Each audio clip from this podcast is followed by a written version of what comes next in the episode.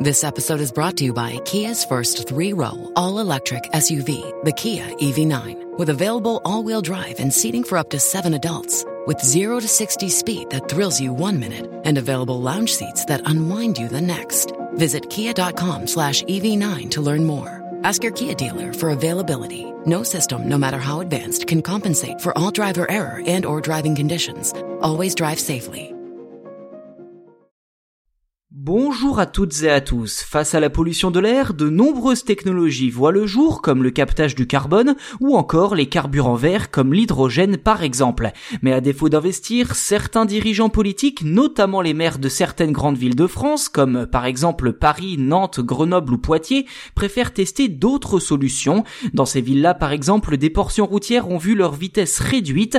Alors la logique voudrait en effet que rouler moins vite engendre moins de pollution, mais qu'en est-il réellement réellement alors si réduire la vitesse permet mécaniquement dans un autre registre de réduire le nombre d'accidents mortels, eh bien ça permet en effet de réduire aussi la quantité de gaz à effet de serre rejeté. Sauf que cela est en réalité très variable selon les caractéristiques de chaque véhicule. En détail d'après le Centre d'études et d'expertise sur l'environnement, CEREMA, le poids du véhicule, son modèle, son type de carburant, le démarrage à froid ou à chaud et la densité du trafic routier, tout cela cumulé ferait considérablement varier les rejets de CO2. Conséquence, rouler moins vite ne voudrait pas systématiquement dire polluer moins, c'est parfois même l'inverse dans certains cas. Exemple concret avec les camionnettes et voitures utilitaires qui à 20 km heure consommeraient et émettraient autant de pollution qu'à 130 km heure. Ces véhicules sont en effet conçus pour permettre aux professionnels de déplacer des charges importantes et de gros volumes et donc consomment davantage de carburant qu'une petite voiture citadine.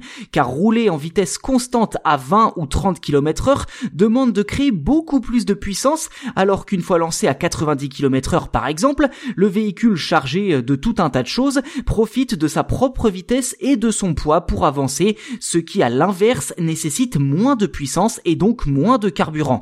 Ceci dit, il convient également de prendre en compte l'état des routes puisqu'une chaussée mal entretenue dégrade les pneus et engendre une plus grande consommation de carburant et donc davantage de pollution. Et face à ces constats peu flatteurs, plusieurs dirigeants politiques se sont engouffrés dans la brèche, notamment le candidat Les Républicains à la présidentielle Xavier Bertrand, pointant du doigt l'absurdité de réduire la vitesse à 30 km heure en ville. Or, justement, en ville, la densité du trafic fait que l'on roule davantage par à-coup qu'à vitesse constante. Limiter la vitesse permettrait peut-être de fluidifier le trafic et donc d'installer l'éco-conduite, qui consiste justement à ne pas rouler par à-coup pour consommer moins de carburant et donc donc mécaniquement polluer moins.